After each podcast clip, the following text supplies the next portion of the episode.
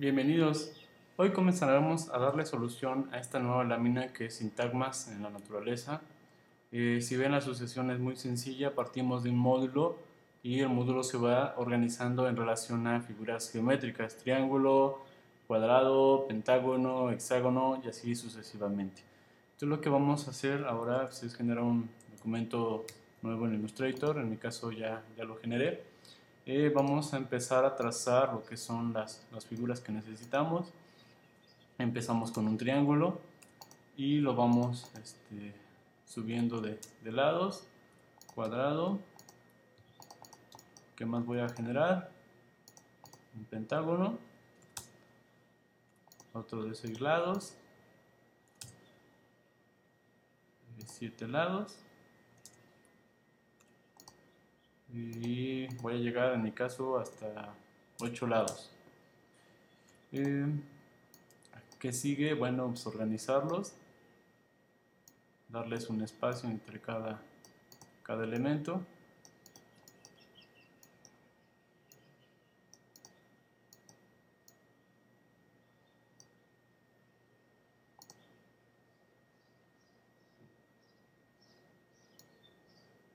De esta manera vamos organizando.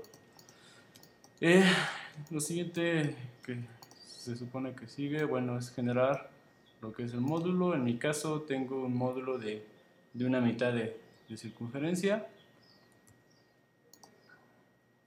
Voy a generar lo que es este mi círculo de esta manera. Dejo la mitad.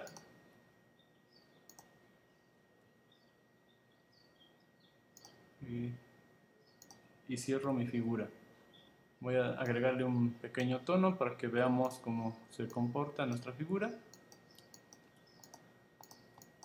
En mi caso la voy a escalar un poquito más y voy a empezar a organizar mis, mis elementos.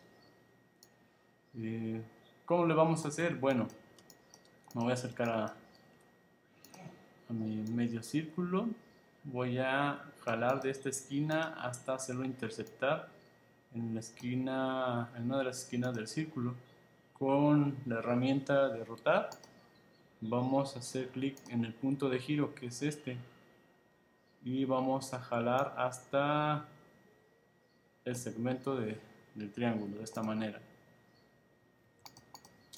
El proceso se repite en cada uno de los, de los, de los elementos en este caso voy a hacer una nueva copia. Voy a hacerle clic en la esquina, jalar hasta el punto de giro. Vamos a darle clic en la herramienta de giro. Seleccionamos el punto de giro hasta donde está el segmento. El segmento del triángulo. Vuelvo a hacer otra copia. Aquí tenemos mi otra copia. Volvemos a elegir el punto de referencia y jalamos de esta manera. En este caso, eh, creo que está mal el procedimiento. Vamos a generar una nueva copia. Este elemento vamos a hacerlo coincidir en esta esquina y de aquí vamos a girar de esta manera hasta hacerlo coincidir con el segmento del triángulo. Ya tenemos solucionado eh, nuestro primer ejercicio que sería correspondiente a este. ¿Qué sigue? Bueno, vamos a generar ahora el del cuadrado. Es el mismo procedimiento, acercarnos a un vértice, hacer clic, jalar.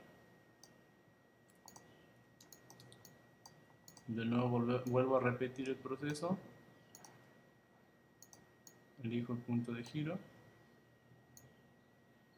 De esta manera. Vuelvo a repetir el proceso.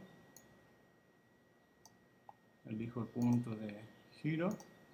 Hago clic sobre el segmento de, mi semicírculo y jalo hasta el segmento del cuadrado. Vuelvo a copiar de esta manera y vuelvo a elegir el punto de giro. El proceso se repite en cada uno de los de los elementos de esta manera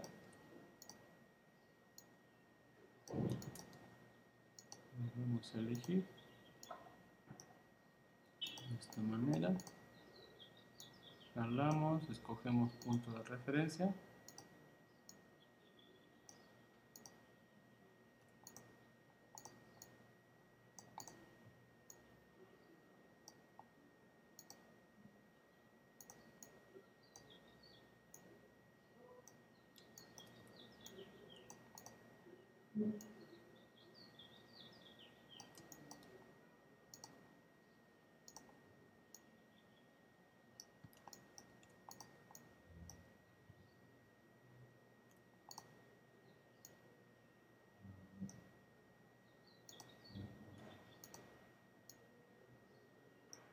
Y así va quedando. Eh, yo creo que con estos tres ejemplos es suficiente para entender lo que es la, la lámina y su proceso. Y lo, lo, que le sigue después es un poquito a lo mejor trabajar con transparencias en, en, este, este en estos elementos. Le podemos agregar transparencias, podemos cambiarle el color al, al contorno, el tono al contorno y obteniendo diferentes resultados.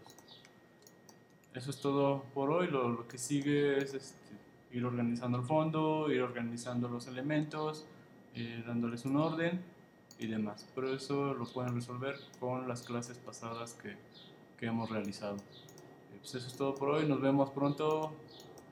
Bye bye.